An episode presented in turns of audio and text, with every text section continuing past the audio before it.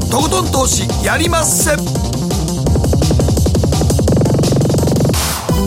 も皆さんこんばんは。北野誠です。そして。進行 MC の大橋ひろ子です。そして番組アシスタントは。ケリーアンですはいよろしくお願いします。よろしくお願いいたします。さあ今日はどんなメニューなんでしょうか？はい今日は JBMA 日本貴金属マーケット協会代表理事池水雄一さんに聞きます。ゴールドどうなっちゃうの、ああね昨日。日本上司で上がってきて7000ドル超えて昨日結構急落しましたよね。2000ドルです、あね、にごめんなさい2000ドル2000日本円で言うと700万ぐらいになったんですよ1キロ、ね、そうですそうです。そうです日本円で言うとね。ねはい。ただこれが急落してしまったんですけれども一体何が起きたのか、そして今後これまだ買っていいのかそれともやっぱりもうやめた方がいいのか、うん。このあたり池水さんにじっくりと解説していただこうと思っています、えそして後半マーケットのリアルのコーナーでは総実総合研究所調査グループ上級主任研究員安田佐和子さんに、アメリカ大統領選挙もうあと3か月切ってますのでね、ようやく民主党バイデン大統領候補が副大統領を指名しました、ん。カマラ・ハリスさんという女性の方です、はい。さあこの方一体どんな方でしょうか。まあ、この方によって大統領選がだいぶ動くのかどうかですよね。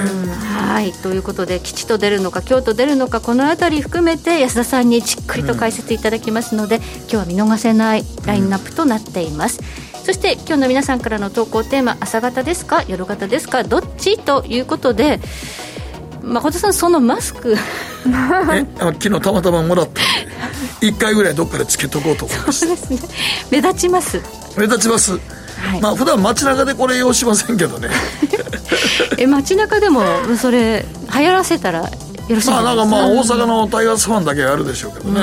結構各球団こんなん作ってるみたいですけどね。おーなるはほどね、黄色と黒のしましまっていうのは本当にこうインパクトありますよいインパクトありますね。まあ今日はちょっと昨日もらったばっかりなんで初お披露目しようかなと思って、はい。目立ってて素敵ですですよね。インスタ映えですかはい。はい。ということで、まあ、皆さんどんなマスクしてますか？じゃなくて今日は朝方夜型どっちですかが、投稿テーマになっています。この番組ね終わってから家に帰るとどうしても寝るのが2時、うん。3時、まあ2時ぐらいです2時ぐね。ね、はい。なってしまうということですがでも普段誠さんは何時ぐらい寝られるんですか？でもまあ大体11時半から12時ぐらい。になっちゃいますかね、うん。それぐらいですね。もう僕はだから年の睡眠でさっき言ったみたいに階段聞いたり落語聞いたりしながら、ちょっとずつこうゆゆっくり寝ていくの好きなんですよね、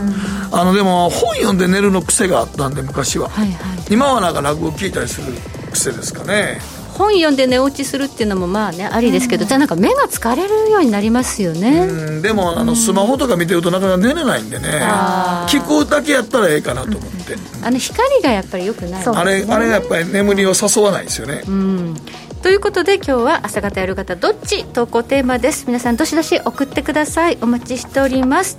では早速この後誠とひろ子の週刊気になるニュースからスタートです。北野誠のとことん投資やりまっせ。この番組は良質な金融サービスをもっと使いやすくもっとリーズナブルに GMO クリック証券の提供でお送りします。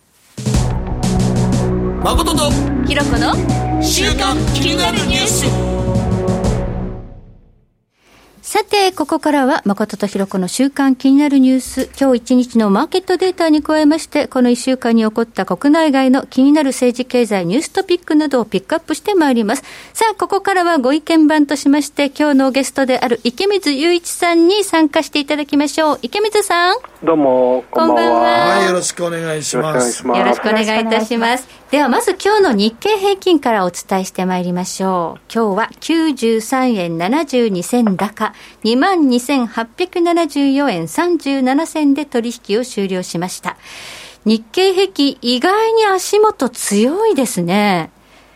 池見さん、どうご覧になりますか？株が比較的堅調ですよ。まあ、比較的っていうか、ずっと堅調ですよね、株ね。そうですね。下がんないですね。2番底ってないんですかねっていう。そうですね。いや、僕はずーっと株に関しては怖いな、怖いなと思ってるんですけど、下がらないですね。先週ねまあ先週ちょっとねはい。リスクオンって感じになってますからね。先週ちょっと崩れかけたんですけど、今週戻お盆にもえらい戻しましたね。そうなんですよ。あの、クレディ・スイスが結構売ったらしくって、うん。これ崩れそうかなと思ったんですが、なんかかなり買い戻してるみたいで、うん、でもちょっとあの、うん、ここに来て、半導体の株がちょっと全体的にちょっと停滞してきたことと、マザーズがちょっとやばくなってきましたね。そうですね。だからハイテクからそうじゃないあのバリュー株にこうちょっとシフトしてるみたいですね。シフトしてるみたいですね。はい、ほんでちょっとマザーズはちょっと今、ちょっと調子悪くなってきましたね。そうですね、ハイテクはもしかしたらあの大統領選挙でバイデンさんになったらちょっとだめかもみたいなところが少し意識されてる思惑があるのかな。はいはいはいそして昨日のニューヨークダウなんですが、104ドル53セント安、27,686ドル91セントで取引終了しました。昨日ね、序盤、まあ、終盤まではね、だいぶ株強いなという印象だったんですが。そうやったんですが、昨日10分ほど前に500ドルぐらい落ちましたからね。はい。池見さん、やっぱちょっと株も不安定になってきたでしょうかね。そうですね。あのまあ金あの金長期金利がずいぶん上がってきたっていうんで、うんうん、株はね、僕ももうちょっと上がって、株に金お金がこうシフトしてるのかなと思ったんですけど、はい、ちょっと意外な展開でしたよね、昨日はね。はい。まあ、金利がね、あの非常にここから注目なのかなという展開になってきていますね、昨日長期金利が結構上がったんですよね。そうですね、10ベースぐらい上がったのかな。うん今週はなんか過去最大規模の、まあ、四半期定例国債入札があるということで、総額1120億ドルと過去最大規模なんですって。ということで、まあ、このあたりを懸念する向きも少しあるのかもしれないんですが、マーケットで話題になったのは、やっぱり昨日なんかワクチンですね、まさかロシアから承認のニュースが飛び出してくるとは思いませんでしたね。そうですね、はい、まあ、それがいろんなところにいろんな動きを呼び起こしましたね。はい、でもなんかアメリカの第3段階に行く前に、第2段階ぐらいでもうワクチン承認したんでしょう、あれ。まあ、あの特にアメリカの方の見方でいうと、やっぱりちょっとまだ、あの信頼できないというかですね、うん、ちゃんとそうあのちゃんとしたその試験が行われてないんじゃないかっていう見方が強いですね、だから、うん、どうなのかなっていう見方の、懐疑的な見方が強い感じですね。うん。でもまあこのワクチンを制したものはかなりね、あの国際的にも非常に、まあ、経済的にも優位になるということで、ものすごく熾烈な競争になっているんですが、ちょっとフライングかなという気がしないでも。まあやっぱり政治的なものが相当あるんでしょうね、はい、プーチン大統領が自分の娘でしたっけ、に投与したとかいう話も出てますからね。はい大丈夫ですかね？そこちょっと心配ですね。うん、はい、えー、そして、えー、国債の10年債利回りは昨日は0.642%ということで、えー、ずっと低下傾向にあったんですが、えー、これが少しまあ反発したと。池見さん、このアメリカの国債なんですが、イールドといって、その期間ごとにまあ金利がちょっと違って、先に行けば行くほど、えー、金利は高いと。いうのが通常の形なんですが、これがあの全部こう潰れてきて、うん、長い長期、超長期債でも今、かなり低金利になってきましたよね。そうですね、ちょっと前まで30年債までこう1%割り込みそうなぐらいのですね、要はイールドが潰れてきてっていうのが、はい、あまあ、ゴールデンズも非常にこれ、大きな買い要因でもあったわけですけど、うん、まあ、結構先週の金曜からちょっとその流れが逆転してきたような、ずっとそのドルの価値が、まあ、ドルインデックスが下がってきて、うん、えー、金利もどんどんどんどん下がってきてたのが、今、ここに来て、ちょっと反対方向に動き始めましたね、うん、そうですね、でも30年という長期債の利回りが1%切るかもしれないというところまで。もう低金利になってるっていうのは、ちょっと信じがたい現象ですよね。まあ、そうですね、はい、もうほとんどいや要はお金の価値というか、金利がないっていうことですからね。そうですね、うん、はい、そして WTI 原油、えー、9月ものは昨日33セント安の41ドル61セント、現在42ドル37セントということで、原油市場、意外に40ドル台でしっかりしているんですね。そうですね原油はずっとしっかりですね、このところね。はい、だから全体的にやっぱコモディティ全体は、うん、まあ、しっかりしてますよね。はい、うん、そうですね。はい、はいそしてゴールドなんですが、昨日はなんと、えー、コメックスニューヨーク金の中心現月は93ドル40セント安。1946ドル30セント、うん、まあ、この辺はちょっと後で詳しく、はい、はい、ということでまた後ほど池水さんには伺っていきます、はい、ではここでケリーがこの1週間気になったニュースのピックアップです。はい。このニュースはアメリカで起きてることなんですけど、えー、実は今スーパーなどの棚からドクターペッパーが消えてるというニュースがありまして、懐かしいわ。ドクターペッパー、はい、あの、東京でもね、全然自販機とかスーパーにありますけど、アメリカだと、あの、全土で本当にコンビニだったり、スーパーだったりから棚から消えてると。で、その消えてる理由が、え分かってないんですが、えドクターペッパーの公式のツイッターによると、えー、今、生産ラインを増やしてます。で、必ずあなたの手元に届くように急いでますので待っててくださいみたいなツイートをしてるんですね、うん、でドクターペッパーのフレーバーは、えっと、アメリカだと普通の日本で売られてるものに加えて例えばレモンとかあのクリーム味とか、まあ、いろんな味が出てるんですけどすべてないそうなんですよなんでそんなにドクターペッパーが今売れて？やっぱりドクターですか。あなるほど。なんか そんなイメージなのかなとも私もちょっと思ったんですけど、えー、アメリカだと風邪をひいた時とか熱がある時にえっと、コカ・コーラを温めたものを飲みなさいっていう。あれよくね日本でも一時流行りましたよ。本当ですか？ホットコーラでしょ？はいホットコーラを。ホットコーラを飲むと風邪には効くって言われてましたけど、うん、そうなんです。本当ですか？いやそれ分からん都市伝説の域は出てないと思うけど、うん、都市伝説だと思うんですけど、でドクターペッパーは、えっと、その味が結構なんていうんですかねまあ、ケミカルというか薬っぽい。薬っぽい味しますよね、なので、まあ、それもありつつこう買ってる人が増えてるのではないかと私は想像するんですけどでツイッターではそのなんでなくなってるかっていうのは分かってない、でプラスあのやっぱりコロナ禍の初期の段階ではトイレットペーパーもそういった紙製品のものもアメリカももちろん日本と同じように棚から全部なくなっていったんですね、はい、でドクターペッパーがこの待っててくださいみたいなツイートをしたものにリツイートでアメリカの、えっと、ティッシュペーパーの会社チャーミンというところがあるんですけど、はい、そこが、えー、Welcome to the club. We feel your pain. えー、クラブにようこそ。あなたの痛みを感じますと 分かりますよ。あなたの気持ちっていうふうに応援メッセージをしてるっていう、はい、まあ、こういったツイートも話題になっていて、まあ、これからストック入ってきますよとのことなんですけど、うん、ん。で今日本でもちょっとまた買い占めがありますもんね、まあ、これが本当に効くかどうかわからないけど、うん、そういう噂がもしかしたらドクターとかね、うん、ケミカルな味って効きそうということでなくなってるのかもしれないんだとすると、はい、やっぱコロナの影響で、いろんなものが棚から消える現象っていうのはあちこちで起こってると。そうですね。なんかどんな情報、まあ、薬っぽい味が逆に 今、効くんじゃないかと。だってまあ言うてもね、コロナの新しいウイルスも、まあ風邪は風邪ですからね、ウイルスは。そうですね。うん、まあツイッターでもあれは飲めないとか、あんなまずいドリンクっていうふうな書き込みがありますけど。一定のファンはいますからね。私は好きなんですけどね。ケリー好きなの子供の頃からやっぱ、うちにはあったので、お父さんがアメリカ人なんですけど。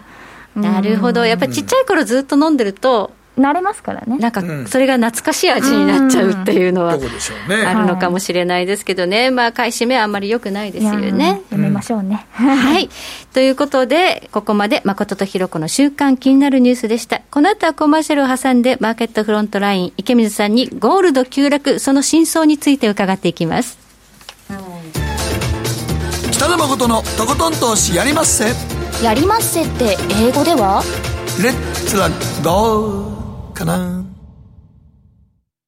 占えましたぞあなたの未来。えどんな？あなたは努力次第で大きな成功を収めます。ただし野菜中心の食事と早寝早起き適度な運動をして健康なんだよ。母ちゃんのセリフと一緒じゃん。未来は自分で切り開く株式 FX は GMO クリック証券。エミさん。どうしたの？僕最近考えてしまうんです。毎晩月を見上げるたびに僕の将来はどうなってしまうんだろうって。同時に思うんです。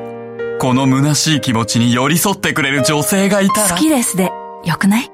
シンプルにわかりやすく。GMO クリック証券。あらっしゃいご注文どうぞ。うーんと大盛りラーメンにトッピングでチャーシューコーンメンマ海苔それに味玉白髪ネギねあバターとワカメも。全部のせ一丁シンプルにわかりやすく株式 FX は GMO クリック証券北野誠のとことん投資やりまっせみんな集まる集まるよさて、ここからはマーケットフロントラインです。今日は貴金属スペシャリスト、JBMA 日本貴金属マーケット協会代表理事、池水雄一さんと電話がつながっています。池水さん。よろしくお願いします。改めてよろしくお願いいたします。はい、今日のテーマです。ゴールド2000ドル大台乗せ達成、さら、ここからさらなる高みを目指すのかになってるんですが、この2000ドル大台っていうのは、まあ、1週間ぐらいでしたかね？乗っかってたのうんとそうですね、1週間中5日ぐらいですかね、実営業日で。はいあのー、そうですね、あまりにも、まあ、上げも下げもすごく早い動きなんでですね、はい、あのちょっと、えー、今日も、今日も今日はまあ下げだったんですけれども、うん、非常に大きなその動き、あの2000ドルに乗ったのそうですね。えー、っとですね、これは8月4日ですね。そうかな。4日に、うん、そうですね、だから、そうですね。はいはい、1週間、8日ほど前ですね。ぐらいか。はい。ですから、はい、まあ、実営業日で5日間、2000ドルの大台にいたんですが、うん、昨日急落で、はい、どこまで下がりましたかね、これ。今日ね、朝、あの、まあ、アジア時間ですね。はい。えー、1800僕が見てる中で1867ドルまで下がりましたね、はい、ですからまあ2000えっ、ー、と高値が2075ドル近辺なんで、はい、要はあ200ドル以上。ちょっと激しいです。ちょっと急落ですよねこれね。そうですね。あの、まあこれ、上げてきた場面が、まあまあ、まあ、こっちも急騰でしたけどね、えー、ほとんどその押し目がない状態で、ずっと上がってきたんでね、まあ、あの市場関係者では、どっかで修正入るでしょうって話をしながら、全然修正も入らず、えー、あっという間にその1800ドル超えて、1900ドル超えて、で1925ドルっていう、えー、っとこれまでの2011年9月かにつけたあ、えー、最高値を抜いて、うん、でそこからもう全然下がらずにですね、うん、あっという間に今度は2000ドル超えて、はい、で、えー、最今、えー、一番高かったのは2075ドルっていうのが、うん、僕の見た限り一番の高値なんですけれども、はい、えー、そこまでつけてでもうなかなか下がらずにですねえー、結局、今回のこの急落の、まあ、ようやくその調整局面が来たなという感じなんですけれども、これのきっかけになったのは、先週金曜日の雇用統計があって、はい、でえー、予想よりも、まあ、良い数字だったんですね、NFP も。はい、でそれがあ、それがきっかけのような感じで、金利がえー、これまでずっと下げてきたのが長期金利がちょっと上がってきて、うんはい、で実質金利も上がってきて、アメリカの。で、えー、ドルインデックスもですねこの過去2年ぐらいずっと下がってきたのが、そこでちょっと、うん、あの上昇を始めたと、で金曜日になんとなくあの雰囲気が変わったんですね、うん、だから僕は金曜日に、あちょっとこれ、調整ようやく始まるのかなっていうようなあのツイートをしたりしたんですけども、はい、でえー、で月曜日、えーと、金曜日はその2075ドルから2030ドルぐらいまで、えー、終わって下がって、ニューヨーク終わニューヨークが終わって1週間終わったんですが、うん、で今週の月曜日の朝に、えー、オープニングで10ドルぐらいまで下がったんですね、うん、でやっぱ、あ来たかなと思ったんですけども、うん、そこからあの火曜日はあんまり下がらずにそのままいたんですけどね。で昨日。昨日ですね、うん、はい、大きく割っていっぺんに来たのが、僕はね、あのそのやっぱりドル高、それから金利高が続いてきたことと、あとはこのロシアのやっぱりワクチンの発表、はい、これ大きかったですね、これがもう本当、きっかけになって、多分積み上がってたロングの人も、まあ、一度これでリグっとこうみたいな形で売り始めて、それがもう、いわゆるスノーボールエフェクトってやつですね、雪だるま式にわーっと増えていって、今日は大きく下げ、ったんですけど、その下げからまた1870ドルまで、70ドル割れまで行ってから今、1940ドルまで戻してるんで、まあ、下げもきついし、上げもまた激しいしで、えー、なかなかあ今日はもう一時も目を外せないようなマーケットでしたね。はいあの池上さん、前々からこれ、まあ、コロナ禍でいろいろね、あの財政出動もやってるし、金融政策もやってるしということで、まあ、低金利政策も続くということが、まあ、金の上げ材料になっていると、ただし、これ、コロナが克服できるということになると、逆流するかもみたいなことをおっしゃってましたもんね。えーまあ、そのなんていうか、はい、その縮図みたいな 今日は動きでしたね。うんだからロシアの,、まあそのワクチン承認というのが一つ、まあ、トリガーになった可能性はあるということなんですが、はい、ただでもじゃあ、これ、本当にそうなのかってとこも、ここからの値動きにかかってきますね。そうですね、まだロシアのこのワクチン自体がまだ海のものか山のものかわからない状況ですし、あのまだまだその完璧にこれでじゃあコロナ解決するかというと、まあ、おそらく世の中誰もそんな方がことは思ってないでしょうしね。ですからあのまあ、今、世界の中央銀行および政府が続けているその金融緩和、それから財政出動という状況は全然変わらないんで、ですねファンダメンタル的にはあの何も変わってないという意味では今回のはやっぱり、まあ、思いそのものすごい大きな急騰してきたゴールドの、えー、調整局面がようやく来たと、でそういった意味じゃこの動きこれぐらいこの幅の動きはまあまあ、あり得るかなとい。うところでうんはい、でこれで戻してるんでですねやっぱり基本的にはこれ今まで、えー、買えなかった高すぎて買えなかった人たちってたくさんいると思うんですけれども、まあ、そういう人たちにとってはあのすごくいいディップになったのかなと、うん、今回のこの戻しを見ててもですね多分たくさんみんなチャンスと見て買ってる人が多いんじゃないかなと思いますね、うん、まあ、高すぎて、確かにあの2000ドル超えたら、歴史的高値ですから、はいね、やっぱりここから買っていくのはなっていうのは、ちょっとやっぱり。思った方多いと思うんですけど、ね、でも、買いたいと思ってる向きはやっぱりいてはったんで、はい、やっぱり急落するとチャンスと思って飛びつく人結構いますからね。そうですね。うん、多分そうだと思います。ただまあ、こっから、どうなんですかね、あの、ロシアのワクチンっていうのがもうちょっとよくわからないんですが、すね、ここからしばらくまた2000ドル戻して、安定する動きになるのか、まだ高みをもうちょっとあんのかですね。まあ、しばらく、うん、そうですね、今晩のニューヨークどうなるか、ちょっとたの、まあ、今、今ですけどね、楽しみですけど、はい、あのーしばらくやっぱりちょっとこの修正によるこの下値固めみたいなのがあるんじゃないですかね。で、まあ、あまりにも、あのなんていうんだろう、一方通行で大きな上昇だったんで、そういった意味じゃ、ちょっと値がこなれていくような状況があ続く、多分1900から2000ドルぐらいの間で、えちょっとしばらくは動くのかなという気がしますけどね。でも最終的には多分来年、まあ、今年後半、来年にはですね、あの2000ドル、2100ドルとか、そういったところ、また再び上値を試していくような形になるんじゃないですかね。まあ、次の新しいトレンドがわーっと発生するには、少しこうもみ合いで値固めして固めるような時間が必要かなという局面でしょうかね。まあ、やっぱりねあの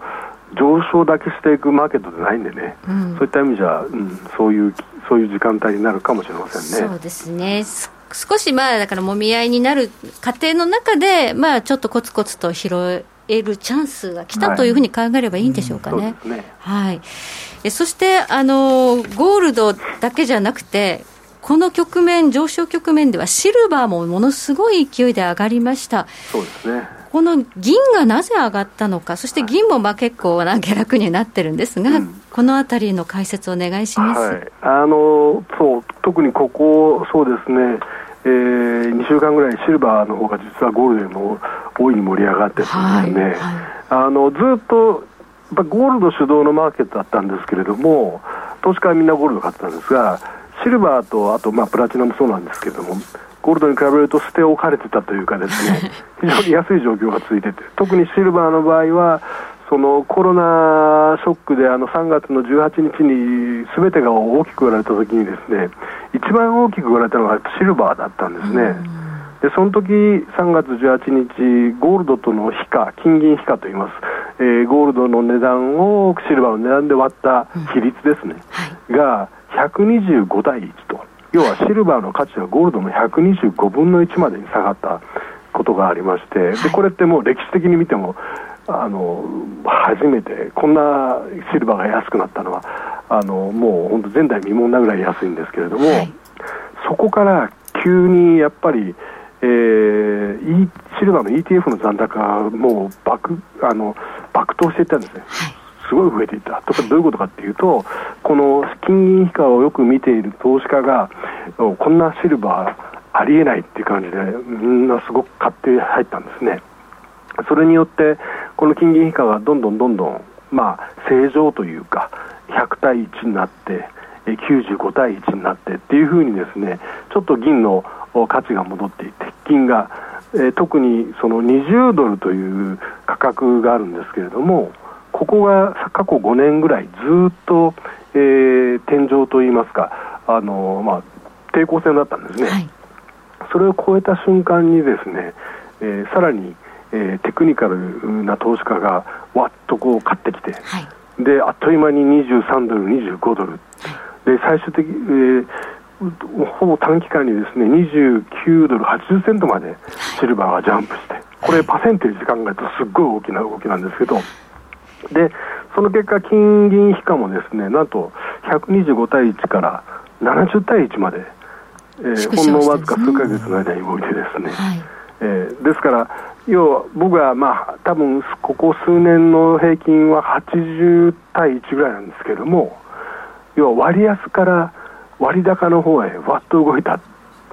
それもほぼすっごい短期間で、はい、だからあの125対1の時はさすがに銀買い金売りを進めたんですが、はい、70対1はもう逆にもうそのポジション閉じて逆転させる、土転して、銀売り金買いした方がいいんじゃないかっていう話をしてたんですが、まあ、今回のこの金の大幅な下げ、まあ、銀も下げてるんですけれども、それでもやっぱり今度はな80対1ぐらいまで、えー、戻してきてるんでですね、あのまあ、シルバーは非常に大きなチャンスがあったと。で、え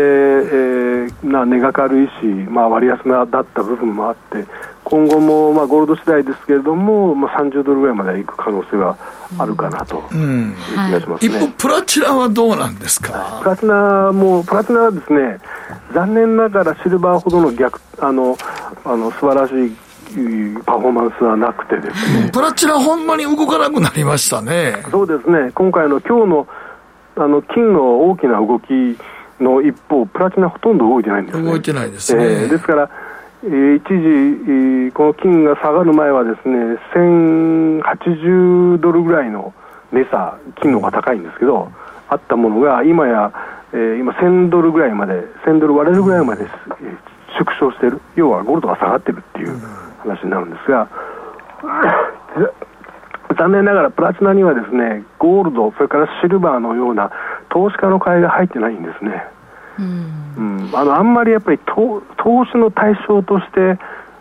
ゴールド、シルバーほどはやっぱり見られてないっていうのが大きいんじゃないかな、どっちかというと、自動車の触媒の工業品という位置づけなんですね。そうですね、はい、工業用需要、工業用メタルっていう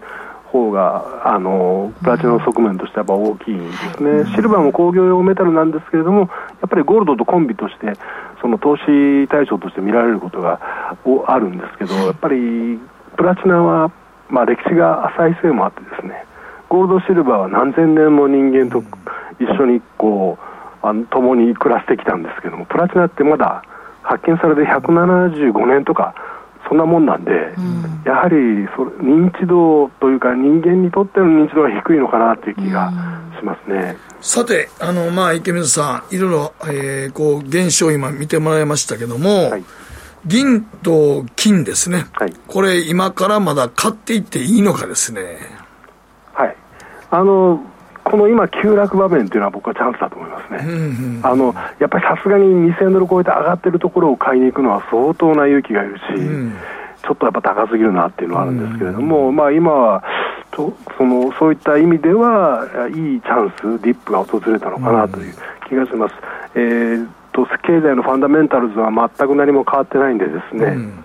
こんなに下げるっていうのはもうやっぱり調整その内部要因でしかないと思いますんで、うん、あの僕はこの辺は買ってもいいんじゃないかなという、まあ、確かにあの取り巻くねアメリカの金利政策とか EU とかが何か動いたわけでもないですから、ね、周りの環境はほぼ変わってないんですもんね。はい。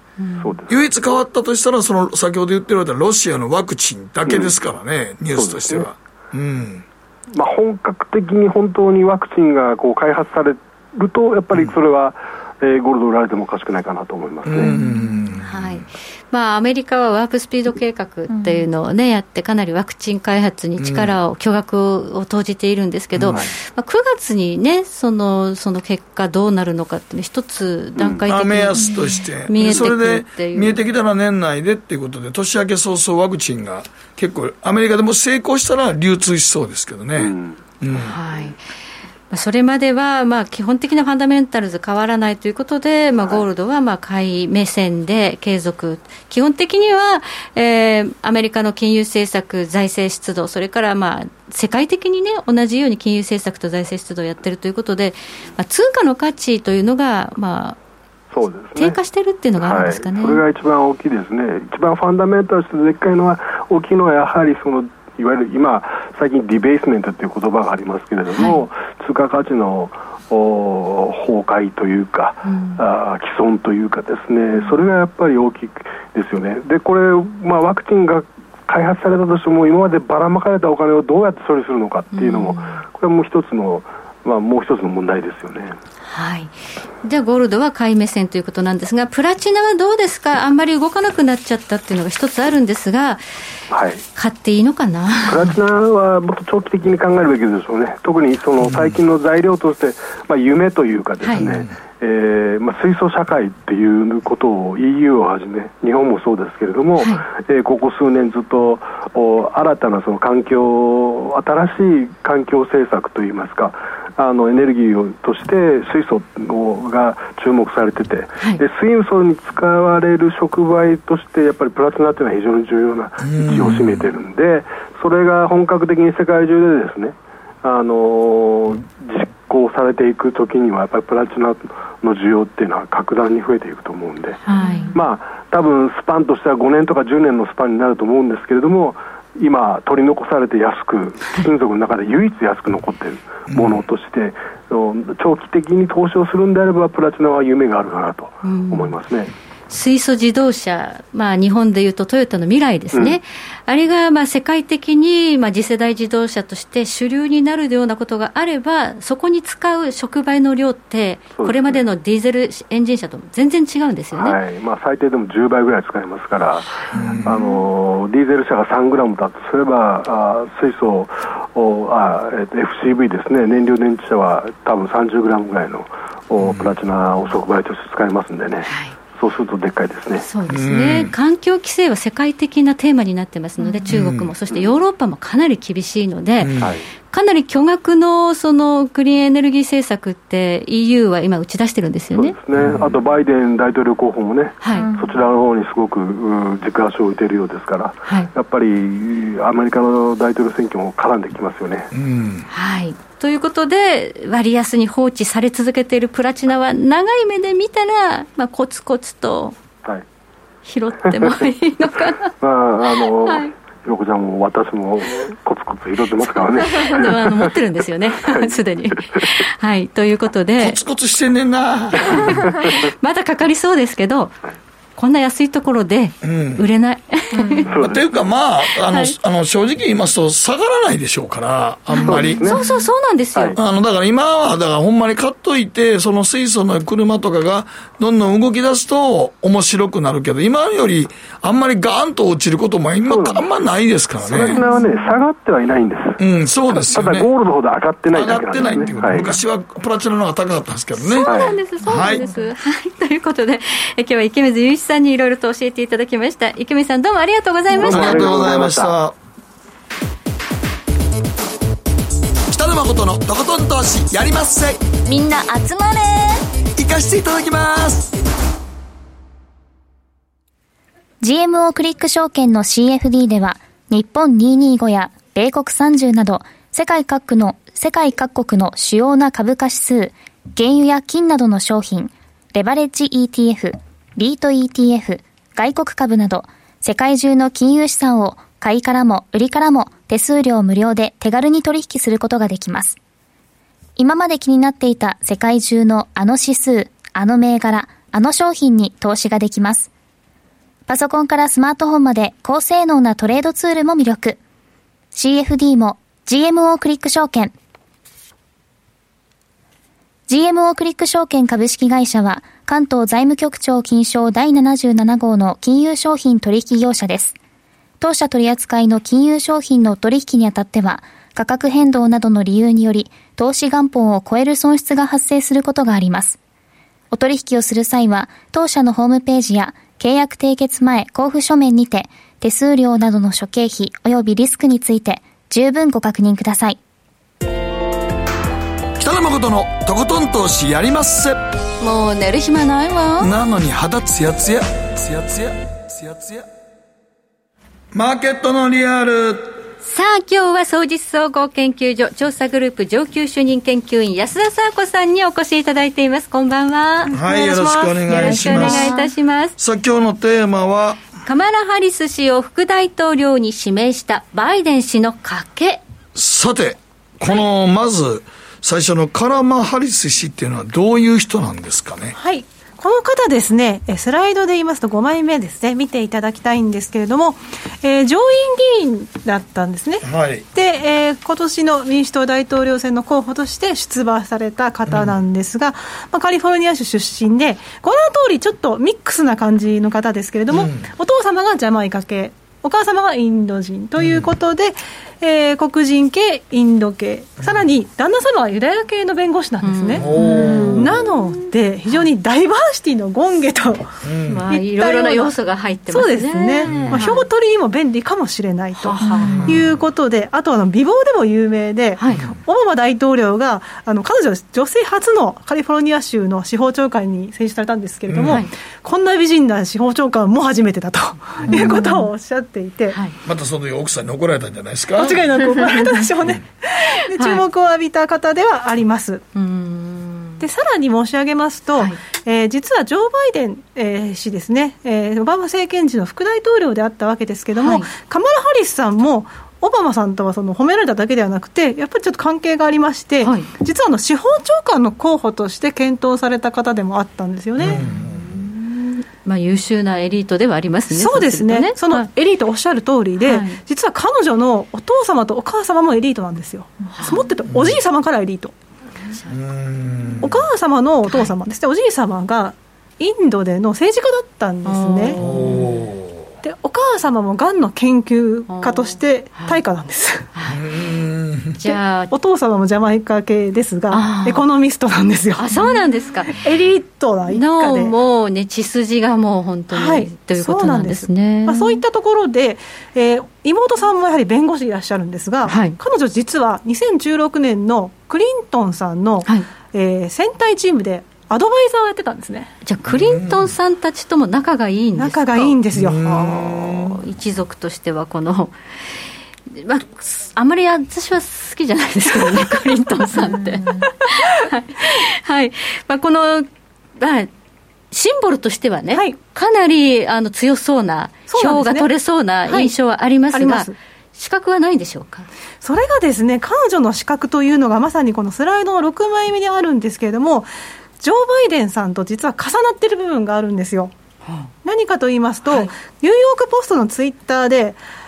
キャム・レイズっていう言い方をしてるんですけど、はい、カマラ・ハリスの名前と、はい、コム・レイズって言葉かけてるんですね。でコム・レイズっていうのは、同志って意味なんですよ、はい、だからパッと見た限りでは同志それはそうですよね。制服大統領コンビだしと思うじゃないですか、うん。はい、実はこのお二人にはあの犯罪について厳罰に取り締まったという過去が同じということで、同志という言葉が使われてるんですよ。うんはい、何かと申しますと、えー、1994年に成立したクライムローというのがあります。うん、でこれは日本語で言いますと、暴力犯罪防止法執行法といいまして、はい、アメリカではクライムローって呼ばれてるんですが、はい、あの当時ですね、アメリカ不景気だったんですよね。はいはいで S&L 危機なんかの影響もありましてあのゴーストの映画でも出てくるような、まあ、殺伐とした空気に包まれていたような時代で犯罪率も急進しましたというところで、はい、クリントン政権誕生して間もない頃に犯罪の取り締まりを強化しますという話をしたんですよ、はい、その時に上院の司法委員会の委員長だったのがジョー・バイデンさん、はい、で彼がこの暴力犯罪防止法執行法クライムローの成立に尽力したんです。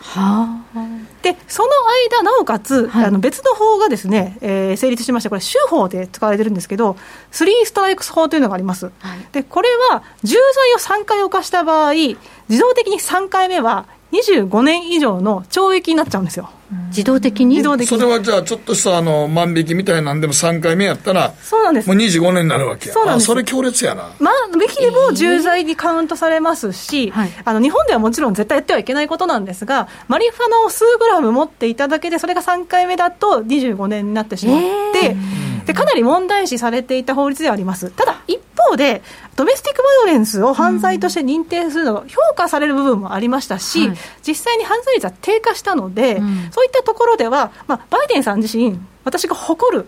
はい、誇る、まあ、自分の偉業の一つだということを言ってるんですね。はいでじゃあなんでカマラ・ハリスさんこれ関わってくるんですか？ということなんですがこのスリーストライク法に関して言いますと、はい、カリフォルニア州で成立してましてでカマラ・ハリスさん検察官なんで 裁く方だったわけですよ。はいはいはい、でご自身が、まあ、インド系だったりジャマイカ系だったりと、まあ、多様化の権限のような方ではあるんですけれども、実際にやっぱりちょっと犯罪者が増えてしまったときに、はい、えー、こう収監された方々がやっぱり非白人の方が多かったということで、まあ、黒人の方が多かったんですね。ここにデータ出てますね。はい。はい、えー、っと、クライムロー成立前と成立した2000年、90年と2000年、10年間でどれだけ、はい、えー、囚人数増えましたかっていう見たんですけど、はい、白人は27%しか増えてないんですが、うん、黒人は69.5%増えてるんですよ、ね、7割増えちゃってんですか、まあ、もっと全米で見るともっと増えてるじゃないかというのはあるんですが、うんはい。まあ、いわゆる非白人の幅が多かったということで、はい、なので、要はこの法律を作った人間、ライターはジョー・バイデンで、はい、エクセキューターがカマラ・ハリスだということで、批判する方がいらっしゃるという話です。これ、厳しすぎるんじゃないの？っていうことですね。で実際にですね、はい、あの民主党の大統領候補とのディベートでは、コーリー・ブッカーさんというニュージャージー州の黒人系の上院議員の方もいらっしゃって、はい、そこでやっぱりバイデンさんを責めたんですね。うんで家族が薬物犯罪で懲役刑処されて、うん、コミュニティは打撃を受けたと。い。うことで批判をぶつけたんですよ、はい、で彼は批判をぶつけただけではなくって、実はトランプ政権が発足してから、はい、このそのクライムローについては是正を図るということで、はい。えー、懲役刑に課された方に対して恩赦を与えると。いった内容のですね、ファーストステップ法というのを成立したんです。で、コーリー・ブッカーさんも賛同して、民主党からの賛同者も多かった法律なんですよね。日本であんまり伝えられてないんですけれども、はい、実はトランプさんがこれを成立させたということで、ええ、一部の黒人の方々は、そういった自由上でトランプさんを支持しているという話もあります。はい、はいなんかもう民主党というのはね、その黒人層の支持を、まあ集められるというふうに言われていますし、カマラ・ハリスさんも、はい、まあそういう多様性というところからいろんな人種からの票を集められるというふうに見られているんですけど、はい。ちゃんとこう深掘りすると、こういうウィークポイントがあるんですね。そうなんですよ、おそらくそういった事情で、バイデンさん、うん、なかなかカマラ・ハリスさんを指名できなかったんじゃないかと言われています。ここを突っ込まれると、そうですね。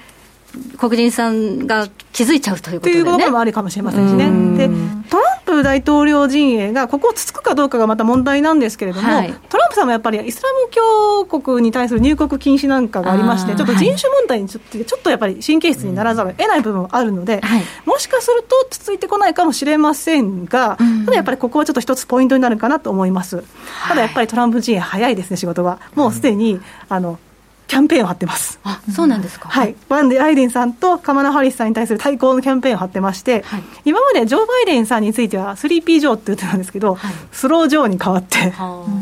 い、で、カマラ・ハリスさんなんて言ってるかっていうと、 Phony Kamala、Phony Harris って言うんですよ。うん、 Phony ってどういう意味か分かりますか？ Phony、なんか、嘘ついてるとかなんか。インチキとかね、インチキとか。インチキ野郎。そうなんです。そういう。そういう方やね。インチキ野郎。あのこんなこと言うと変ですけど、まあ、鈍い女と、インチキなカマラみたいな。ちょっとよくない、また暴言をね。さすがトランプ陣営ですね。っていうキャンペーンを張っています。で、カマラ・ハリスさんがインチキって言われているのは、いわゆるのサンダースさんで有名になった国民皆保険ですね、あのあたり借りてきたでしょ、政策をっていうことを言われてまして、自身のポリシーと本当に合ってるんですかと、実際にその富裕税に対しては積極的ではなかったですし、ちょっとちぐはぐだったんですよね、多分そういったところが指摘されている要因かと思います、うん、でも今のところ、あれでしょう、バイデン候補の方が優勢と見ていいんですか、はい今のところなんですけれども、うん、あのバイデンさんとトランプさんの支持率の差は約7%ポイントなんですね、うん、ただ、一時期10%ポイント離れていたことを考えると、多少は、まあ、縮小はしていると、うん、でもやっぱり今度、ポイントになってくるのは接戦州ですよね、はい。はい、2016年の時にトランプさんが勝たせた6州なんかですけど、はい、えー、この中では、アイオワ州だけがトランプさんリードしている状況ではあります。ただ、はい、えー、フロリダ州ですとか、オハイオ州ですとか、ミシガン州ですね、結構縮小し始めてます、特にフロリダが最近、ここに来て、ぐっとこうトランプさんの支持率が回復しているなんかリバウンド大きいですね、そうですね、はい、でフロリダはあの選挙人も26人かな、で代表殿なので、非常に重要な州なのでね、トランプさんも必ず確保したいところではありますね。はい、はいということで、まだ3か月弱ありますので、はい、どう出るかわからないということですね。そうですね、で実際にでも本当に黒人の方々が投票するかどうかが問題になってきまして、で2016年にトランプさんが勝利した理由の一つとしては、やはりその黒人の投票率が下がったからだということがあります。で一時期、オバマさんの2008年の時は、黒人の投票率66%だったんですが、2016年は59%に下がっちゃったんですよね。はいはいまあ、郵便投票はね、トランプ大統領嫌で、そうですね、大統領選挙の日をこう変えようみたいな話もありましたけど、はい、郵便投票だと黒人の投票量も上がるんじゃないかっていうことで嫌がってるわけですね、そうですね。ね。黒人の方だったりですか、若者の投票が増えるということで、自分には不利かもしれないという判断ですね。はい、はい、まあ、まだわからないということでもありますが、えー、やはりこの大統領選挙を占う意味で、最も重要なポイントっていうのは、どこになりますか？でもやっぱり雇用というところがポイントになってくると思います。あの雇用統計ね、7月は176万人のプラスということで、マーケットも驚いたわけですけれども、よく考えてみると、あの2月からね、減った分を見ると、まだ1288万人回復しなきゃいけないんですよ、長い道ないけど、でもまあそうよね、はい、あの金融危機の時は、約870万人失われてて、これ、戻すのに約5年かかってるんですよね。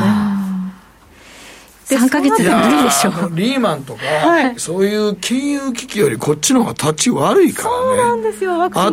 的に。だからこれはもうワクチン開発とか特にアメリカなんか皆保険じゃないから、はい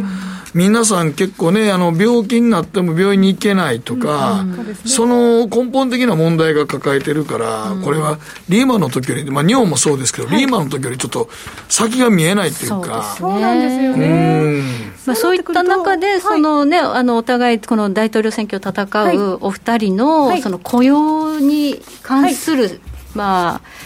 政策提言っていうのはどんなものなんですか、そうですね。あの池水さんもおっしゃってましたけれどもバイデンさんはやはり気候変動対策というところで、まあ、その雇用促進を図るという話をしていますが、でも気候変動対策でどうやって雇用って回復できるんでしょうかっていう言われると、はてなって、ピンとこないところがあるのかなとだからどっちかというとエネルギー政策を、はい。まあ、CO2 削減という方に持っていこうとしてるんですよね。そうですね。はい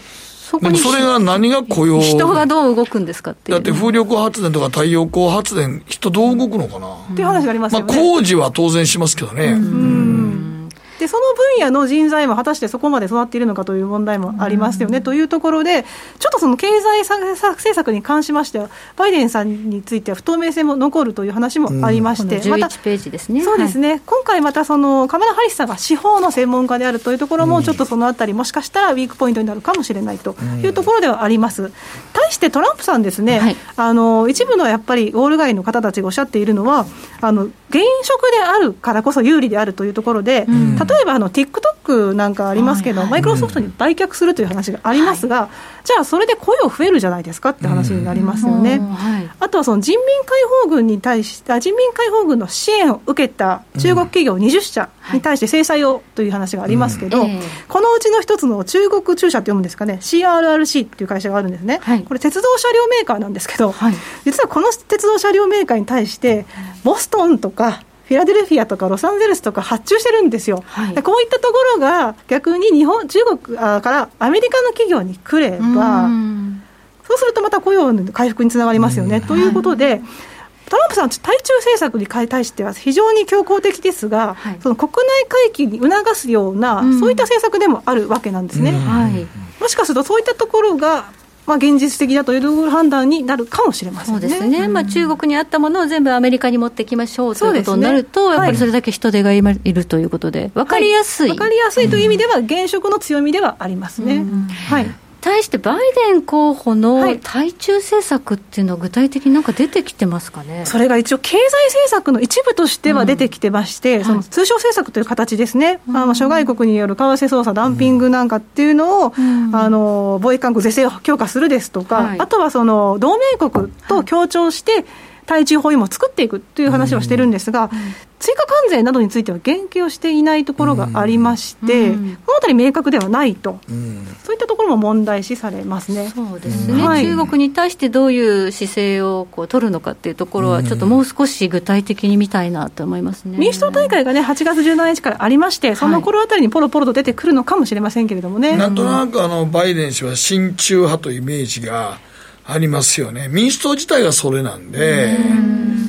そもそも息子さんのスキャンダルってそうでしたよね、ね。中国からお金もらってる的な、間違いなくトランプさんがディベートで続きそうなトピックですよね。それなのになんでバイデンさんを民主党は候補に立てたのかって、ちょっと私は不思議に思ってたんですけどね、いやまあ反トランプでいかにエスタブリッシュメントとして論戦を張れるかというところと、経験値がもしかすると注目されたのかもしれませんね。はい。そしてそれをアシストするのはカマラ・ハリスさん、はい、ということで、まあ、55歳、22歳年下なんですね。バイデンさん77歳で、えーと当選した時に誕生日迎えられるので、11月の誕生日なので、78歳の大統領になりますね。なったらね。なったらです、はい、なんかもうすでに、バイデンさんは大統領になっても、2期はやらないんじゃないかっていう人の方が多くないですか、あの口差がない方は、リリーフだというふうな、一期やった後で、鎌田さんに前場を渡すんじゃないかというようなことをおっしゃってる。場合もありまして、まあ、だからこそ、その指名選びが難しかったという話もありますね。そうすると、やはりこの投票するときに、副大統領候補って誰なのかって、ものすごい重要なファクターなはずですよね、いつもよりはかなり重要なファクターになってくるというふうに思われます、うん、はい、はい。まあ、票を集めるのか、それとも先ほどね、おっしゃっていた、まあ、犯罪の厳罰化。はい。この辺をこう黒人層がどういうふうに判断するかというところがウィークポイントになる可能性はある、運命の分かれ道かもしれませんね。はい、はいありがとうございました。今日は安田沙子さんに詳しく解説いただきました。以上アメリカのマーケットのリアルでした。北野誠のとことん投資やりまっせ。やりまっせって英語では？レッツラゴーかな。すると川上からどんぶらこどんぶらこどんぶらこって何？桃が流れてくる音だよ。じゃあかぼちゃは？か天ぷらこ天ぷらこかな。鳥は？唐揚げ粉唐揚げ粉パパおやすみ。置いてかないで。頑張るあなたを応援します。GMO クリック証券。バカモン。お前は周りが見えてない。また怒られちゃったよ。部長の前歯に自分かするな。大学生のノリはもう通用しないぞ。はい。ノリをどうにかしないとまずいですね。部長歯にノリついてますよ。もっと楽しくもっと自由に。GMO クリック証券ねえ先生好きって10回言って。それ10回クイズでしょ。いいから。じゃあ好き好き好き好き好き好き好き好き好き好き僕も先生好き。え？もう。思わず笑みがこぼれる。株式 FX は GMO クリック証券。さてここからは皆さんからいただいた投稿を紹介していきます。今日のテーマ朝方夜方どっち？はい、えー、金暴落で買い向かってる原油 ETF さんから、私は朝方です。人間の健康は睡眠だと思っており、早寝早起き実践しています。暑くなってきた昨今では朝4時に起きてランニングしていますが、その時間だと涼しいし、マスクをしてなくても怒られない最高です。しかし私の周りは夜型の人が多く、他人との人付き合いが悪くて困っています。特に私の妻も完全に夜型なんで、私おじいちゃんと同居してるみたいと毎日言われます。えれ夫婦で違うんですか？そうですね。だからもう関係ないんじゃないですか？もう関係ないって。いやもう50代男性やからもうええんですよ奥さんは奥さんでやりたいようにやる。もう家の中で。ななな知らんがな朝4時に起きてランニングなんかってことですよ。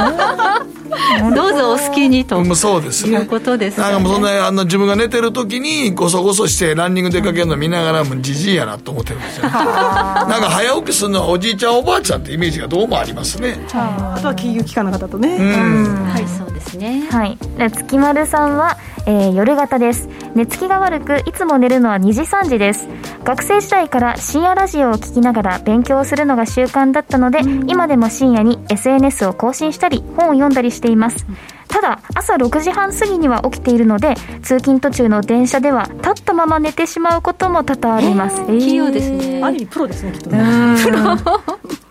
立ったまま寝るっていうのは早起きのプロです。はい、続いてはチーズさんからいただきました。朝方ですというか朝方に変わりましたね、新型コロナウイルスの影響でリモートワークになってから運動不足解消のため朝5時に起きて12時間ほどウォーキングするようになりました。どうせ夜は飲みにも行けないですし朝早く活動をスタートした方が一日が有効利用できると思います。このコロナウイルス問題で変わったと生活習慣。そういう人多いんじゃないですか？確かにお酒飲む機会ってすごい減りましたからね、減りました。確かに。ねでも僕は酒の量は増えました。あらそうですかお家でまああのなんかホテルとかではあはあ。なんか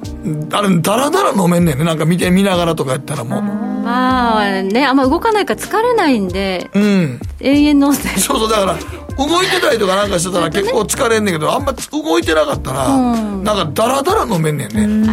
あのあのつまり飲みには行ったら帰らなあかんと思う。そうそうそうですね、うんうん。だからそ適当なとこでああ切り上げとかなと思うねんけど、そのまま寝れるってなったら酒の量増えた人多いですよ。